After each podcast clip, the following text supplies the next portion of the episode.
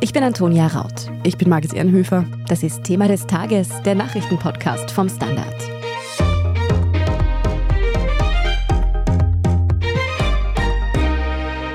Wer in den letzten Tagen im Freien war, der hat nicht nur gemerkt, dass es endlich Sommer ist in Österreich, sondern dass es auch wieder kreucht und fleucht. Es fliegen die Gelsen und es stechen die Zecken. Wir sprechen heute darüber, ob dieses Jahr vielleicht besonders viele Gelsen und Zecken unterwegs sind und inwiefern deren Stiche nicht nur lästig sind, sondern auch gefährliche Krankheiten übertragen können. Und wir sehen uns natürlich auch an, was es mit der in Österreich jetzt neu aufgetretenen Riesenzecke auf sich hat und wie wir uns vor der Stichen schützen können. Julia Sieger aus der Standard Wissenschaftsredaktion. Man merkt es, wenn man jetzt draußen unterwegs ist, es kreucht und fleucht überall. Und mir kommt vor, dass dieses Jahr irgendwie besonders viele Gelsen unterwegs sind. Täuscht mich dieser Eindruck oder ist das tatsächlich so? Also vielleicht kommt das einem jetzt so vor, weil eben die Gelsensaison am Anfang steht und wir jetzt lange mehr oder weniger unsere Ruhe hatten und wir wieder Zeit draußen verbringen können. Aber das lässt sich eigentlich nicht bestätigen, dieser Eindruck, dass es besonders viele Gelsen geben soll. Das Stechmückenmonitoring in Ostösterreich hat vor kurzem sogar eher das Gegenteil herausgefunden, also eher etwas weniger Mücken oder Gelsen gezählt. Aber das ist eigentlich auch nur eine Momentaufnahme. Also das muss auch nicht heißen, dass jetzt die gesamte Saison eher schwach wird. Genau. Warum gibt es denn da eigentlich immer wieder Veränderungen in der Insektenpopulation? Hat das auch was mit dem Klimawandel und den steigenden Temperaturen zu tun? Also aufs Jahr betrachtet hängt es eben stark auch mit dem Wetter und vor allem auch mit dem Regen zusammen, wie viele Gelsen schlüpfen und auch mit der Art. Also bei uns häufig, auch in den Städten, ist die gemeine Stechmücke oder Hausmücke die eben in relativ kleinem Umgebungsbereich in der Nachbarschaft nur aktiv ist. Die legt eben ihre Eier, wenn es mal geregnet hat, auf die Wasseroberfläche. Und genau, dann dauert das irgendwie so zwei, drei Wochen, bis die schlüpfen und bis dann wieder recht viele Stechmücken unterwegs sind. Aber im Lauf eines Sommers sind es dann vielleicht irgendwie so vier Zyklen, die das durchlaufen kann. Und die großen Stechmückenplagen hängen aber eher mit anderen Mücken, mit den Überschwemmungsmücken zusammen. Die findet man zum Beispiel ja, in den Donauauen. Und da werden die Eier erst aktiviert, wenn es wirklich sehr viel regnet und eben, wie der Name sagt, Überschwemmungen vorherrschen. Aber da ist die Saison eigentlich eher im Juli, August, dass das sein kann, dass da eben sehr viele Überschwemmungsmücken unterwegs sind.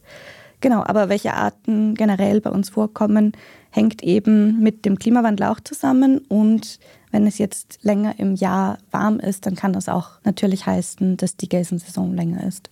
Und wie viele Arten gibt es da generell? Zwei hast du ja jetzt schon angesprochen. Genau, das sind zwei Gruppen, nicht einzelne Arten. Aber in Österreich zählt man ungefähr 50 verschiedene Stechmückenarten weil du den Klimawandel angesprochen hast, weil es im Durchschnitt wärmer wird, kann es eben auch sein, dass zum Beispiel die asiatische Tigermücke sich ansiedelt. Die haben wir ja jetzt schon in allen Bundesländern in Österreich beobachtet. Und es schaut auch aus, als würde sie in Wien tatsächlich auch überwintern können und durch die höheren Temperaturen. Jetzt abgesehen davon, dass Gelsenstiche unheimlich jucken und unangenehm sind, sind die eigentlich auch gefährlich? Also können da Krankheiten übertragen werden? Ja, auf jeden Fall. Das ist vor allem in tropischen Ländern ein Riesenfaktor. Also Stichwort Malaria eben, das durch die Anopheles-Mücke übertragen wird. Bei uns kann das auch sein, dass auch die normalen Hausmücken Krankheiten übertragen. Das ist aber eher sehr eingeschränkt der Fall. Trotzdem, wenn man jetzt irgendwie stärkere Symptome hat nach einem Stich, sich irgendwie unwohl fühlt, furchtbar Kopfschmerzen hat, dann ist es auf jeden Fall gut, das abklären zu lassen und auch zu sagen, dass man eben gestochen wurde, damit man da vielleicht einen Zusammenhang feststellen oder ausschließen kann. Und eben bei der asiatischen Tigermücke, die bei uns häufiger vorkommt, kann es auch sein, dass eben recht aggressive Erreger wie das Zika-Virus oder das Dengue-Virus übertragen werden können das ja, sind halt auch sehr unangenehme und potenziell tödliche Krankheiten. ja. Aber um das jetzt nochmal festzuhalten, Krankheiten wie Dengue-Fieber wurden bei uns jetzt noch nicht festgestellt und ich nehme an, das wird auch ziemlich genau beobachtet, diese Mücken. Genau, also die Krankheiten kommen eher durch Menschen, die eben aus Urlaubsländern zurückkommen vor, aber soweit ich weiß, gab es bisher noch keinen Fall in Österreich, wo wirklich dokumentiert ist, dass hierzulande eine Tigermücke dafür gesorgt hat, dass bei jemandem zum Beispiel Denguefieber ausgebrochen ist. Das heißt, an meine lieben Mithypochonder, wir müssen keine Angst haben, wenn uns eine Gelse sticht. Julia, du hast jetzt eingangs gesagt, der aktuelle Eindruck trügt ein bisschen, dass es besonders viele Gelsen wäre. Aber kann man da so ein bisschen einen Ausblick auf den Sommer geben, wie denn die Gelsenplage dieses Jahr so werden wird? Das lässt sich eben, wie gesagt, sehr schwierig vorhersagen. Ein Experte, mit dem ich gesprochen habe, hat aber gesagt, dass wenn wir jetzt beobachten, dass der Juni extrem trocken wird und es wirklich quasi nicht regnet, dann kann es eben sein, dass diese typische Überschwemmungsmückenplage, die eben Juli, August oft vorkommt, ausbleibt oder erst später stattfindet. Wir sprechen jetzt gleich noch darüber, wie man sich dann am besten vorbeugend gegen Gelsen schützen kann und schauen uns auch noch die Zecke an, die ja auch zu dieser Zeit wieder zusticht. Nach einer kurzen Pause. Wir sind gleich zurück.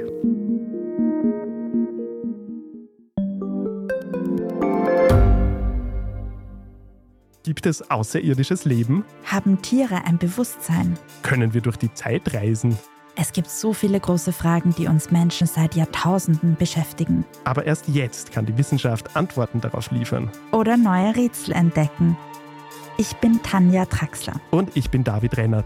Im Standard-Podcast Rätsel der Wissenschaft gehen wir großen Fragen der Menschheit auf die Spur. Wir fragen Wissenschaftlerinnen, was in schwarzen Löchern passiert. Wo die Aliens bleiben. Und die Fusionskraftwerke. Und wo die Mathematik an ihre Grenzen stößt. Rätsel der Wissenschaft. Jeden Mittwoch eine neue Folge. Überall, wo es Podcasts gibt.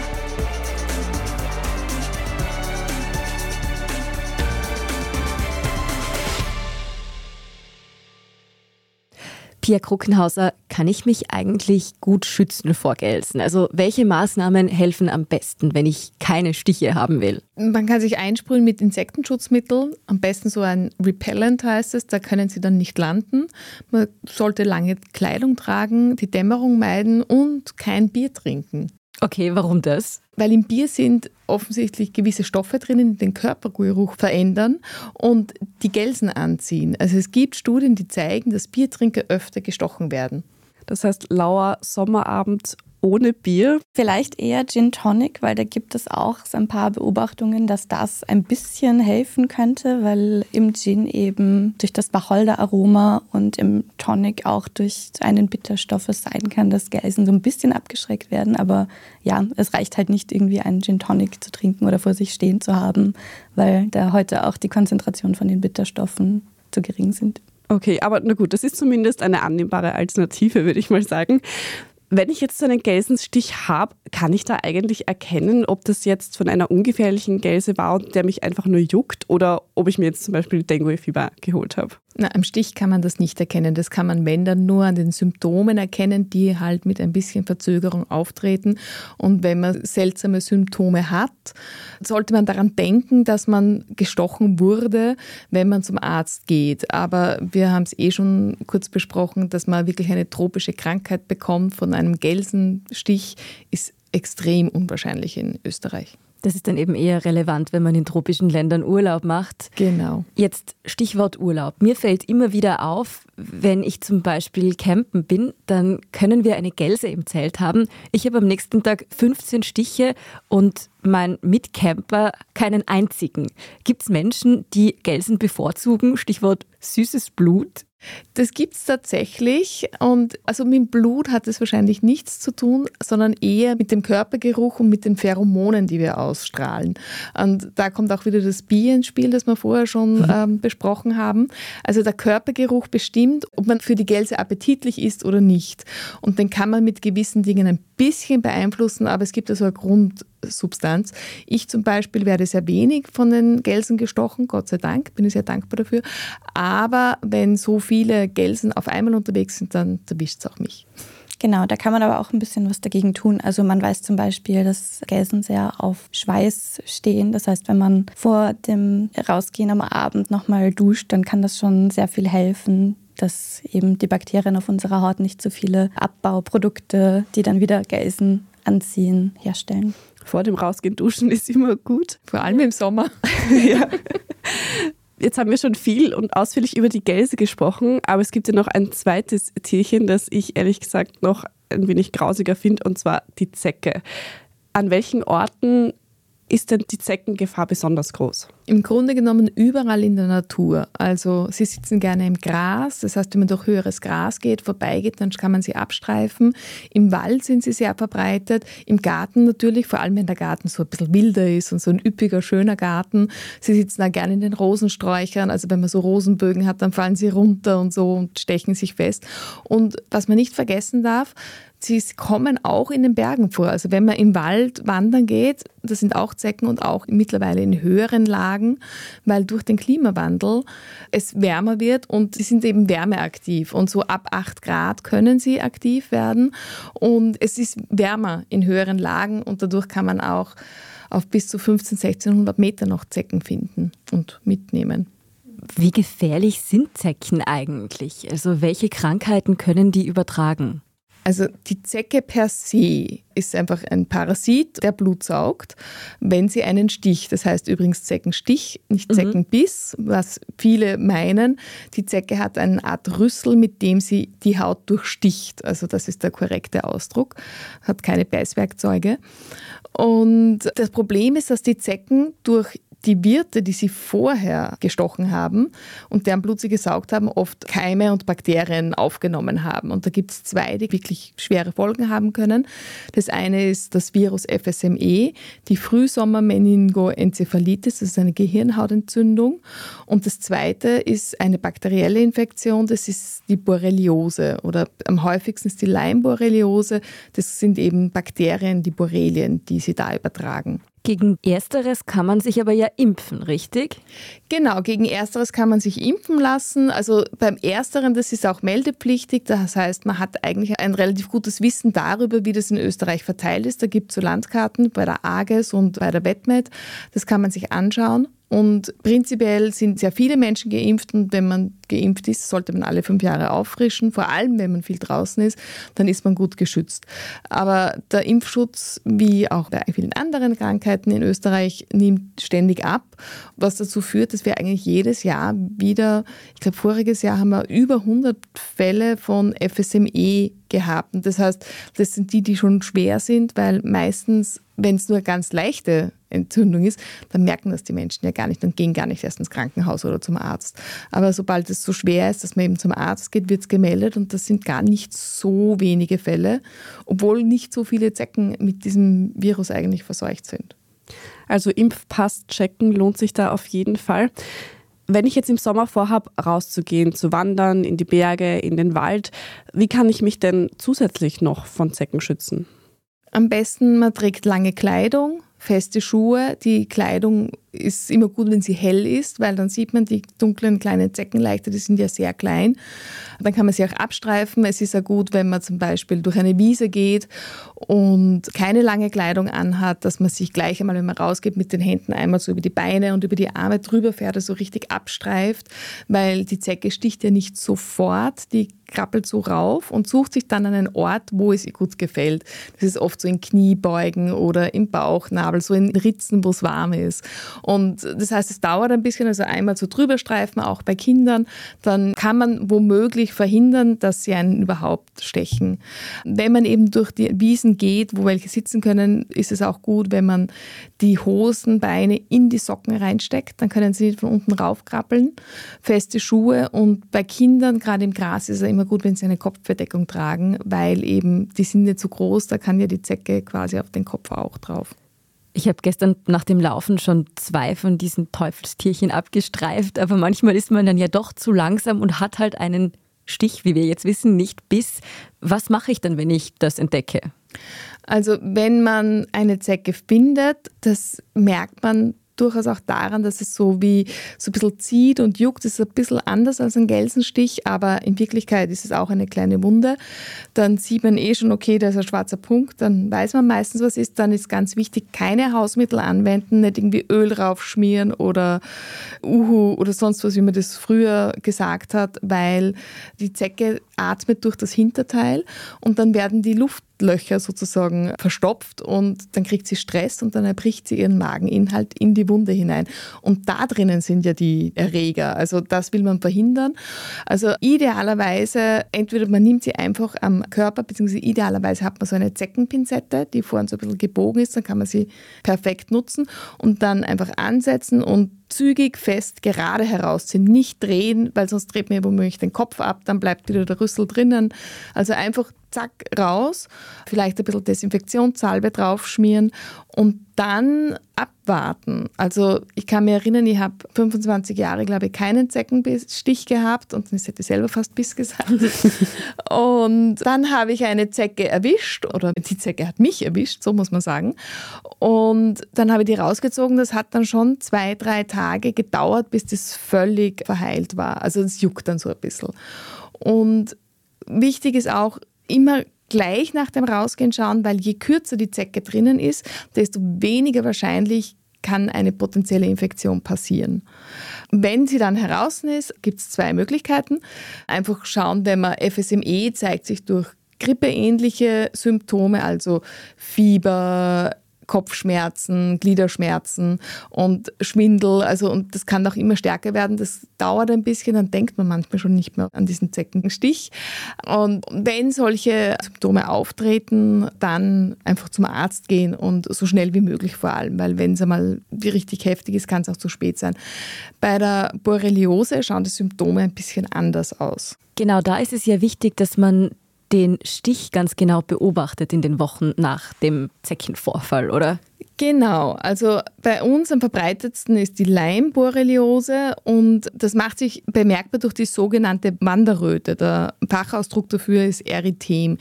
Das ist eine so kreisrunde Rötung, die rund um den Stich herum entsteht, meistens mit so ein bisschen Abstand und die sich dann ausbreitet. Also der Durchmesser von diesem Kreis wird immer größer darum Wanderröte, weil sie wandert eben. Und ich kann da aus eigener Erfahrung berichten, weil diese Zecke, die ich dann abbekommen habe, die hat mir auch glasgleich vermacht. Ich habe mir gedacht, okay, da ist so ein bisschen ein roter Fleck, na gut, vielleicht hat er mich gekratzt oder allergische Reaktion.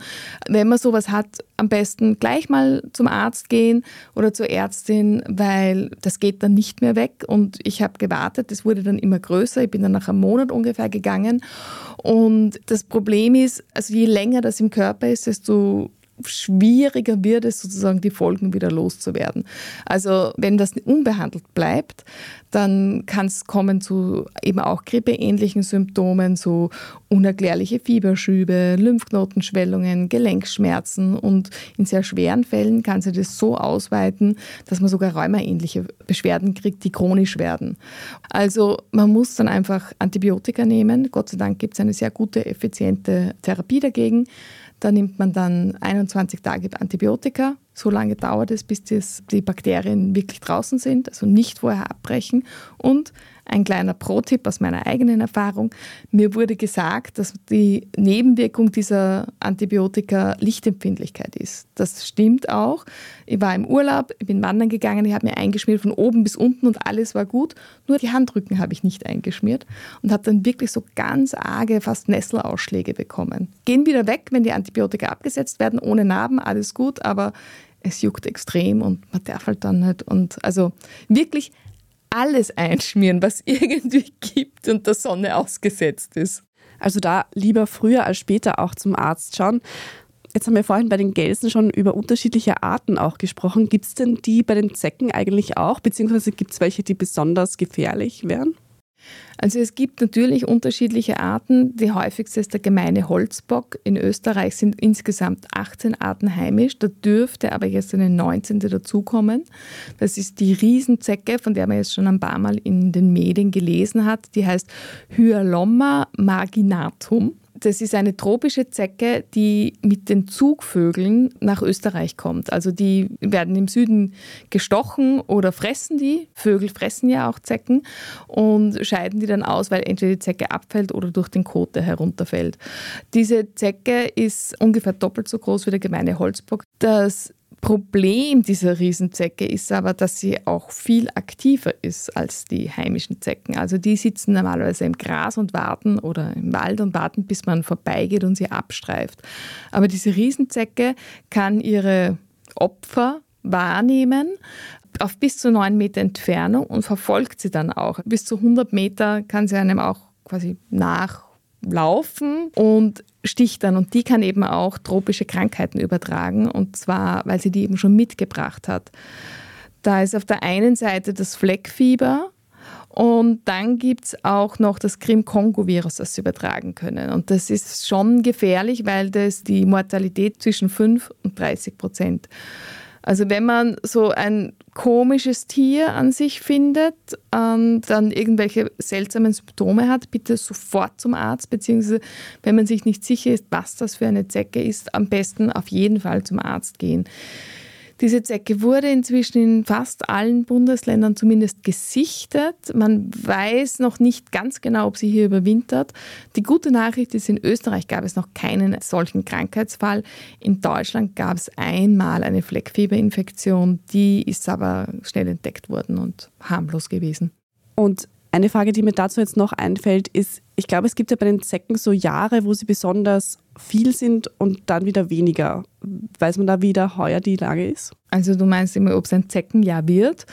Mit Sicherheit kann man das nicht sagen, aber es gibt so einen Zyklus. Es gibt die sogenannten Mastjahre in der Natur. Wenn ein massives Trockenjahr ist, dann bekommt der Wald Stress und dann ist es auch ein Mastjahr. Das bedeutet, dass es besonders viele kleine Nagetiere gibt.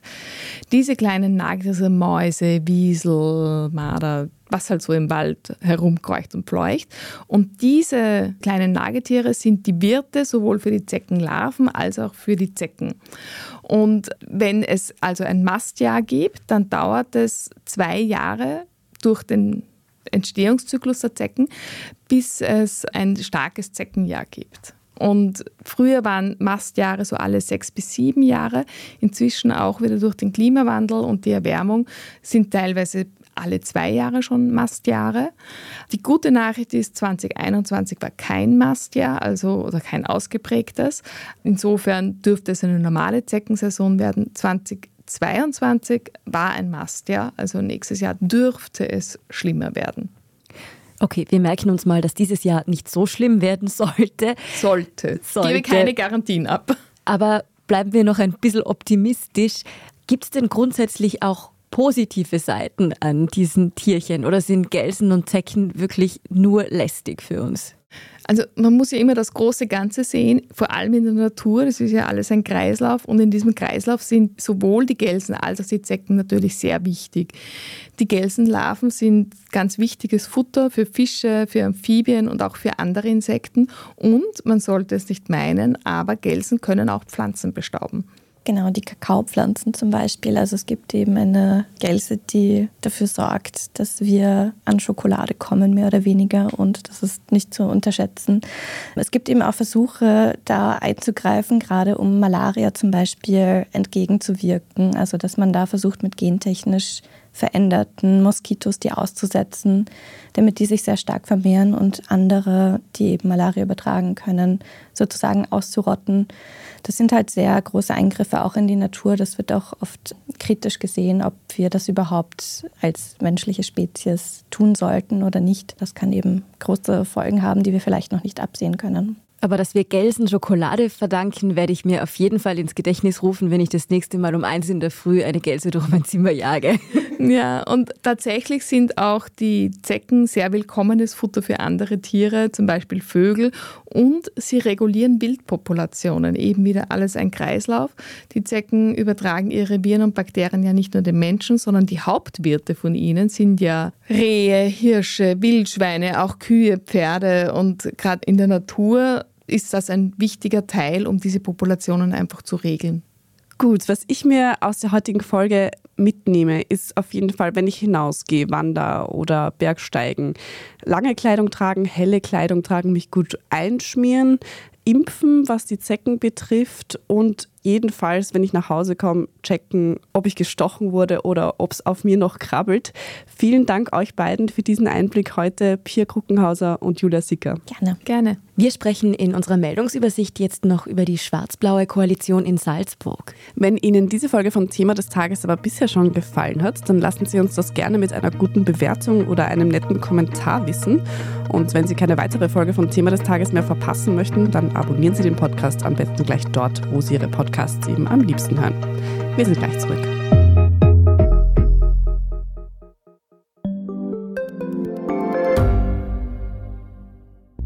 Schaffen wir es noch, die Erderhitzung zu stoppen? Wie verändert künstliche Intelligenz unser Leben? Wie werden wir in einer heißeren Welt leben, arbeiten, urlauben? Und wann fahren Autos autonom? Ich bin Alicia Prager. Und ich bin Florian Koch. Um solche und viele weitere Fragen geht es im Podcast Edition Zukunft und Edition Zukunft Klimafragen. Wir sprechen mit Expertinnen und Experten und diskutieren Lösungen für die Welt von morgen. Jeden Freitag gibt es eine neue Folge.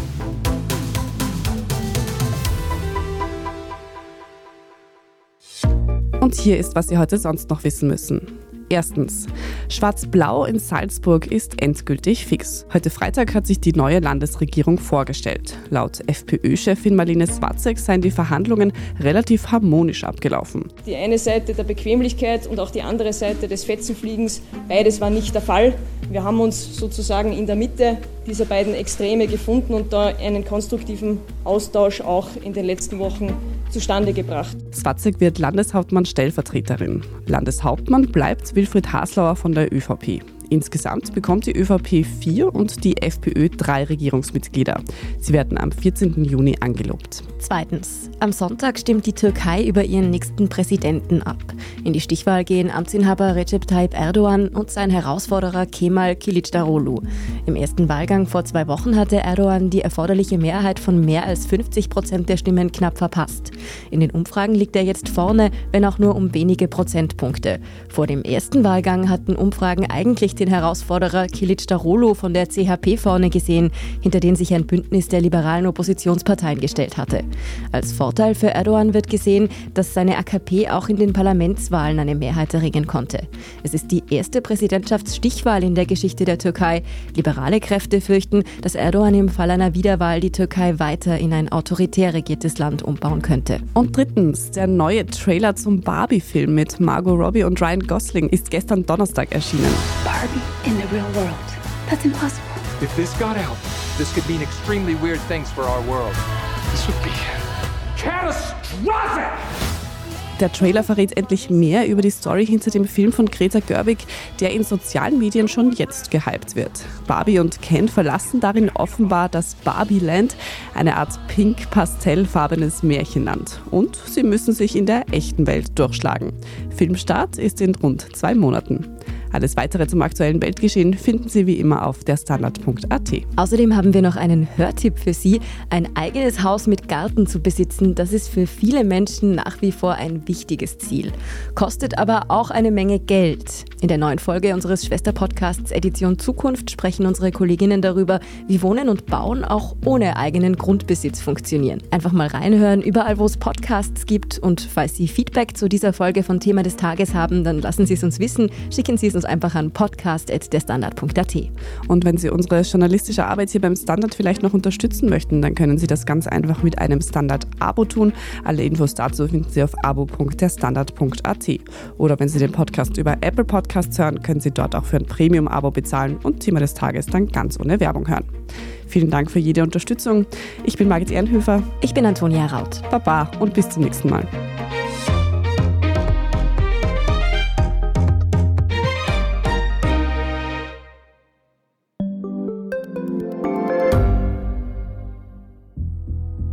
Was ich nicht nachvollziehen kann, ist, warum an jedem Unrecht immer ich schuld sein soll. Ein Korruptionsskandal jagt den anderen. Österreich hat in den letzten 30 Jahren viel über Klimaschutz gesprochen, aber zu wenig getan. Die Politik verschläft die Klimakrise. Die Behörden haben alles richtig gemacht. Fehler vergisst man, statt daraus zu lernen. So sind wir nicht. So ist Österreich einfach nicht. Aber wie ist Österreich dann? Das wollen wir bei Inside Austria herausfinden. Wir blicken auf die großen österreichischen Skandale. Von Ibiza bis Ischgl. Wir wollen wissen, wer dafür in der Politik die Verantwortung trägt. Und wir schauen genau hin, wo Österreich über seine Grenzen hinaus mitmischt. Vom Wirecard-Skandal bis zum Ukraine-Krieg. Das ist Inside Austria von Standard und Spiegel. Jeden Samstag eine neue Folge, überall, wo es Podcasts gibt.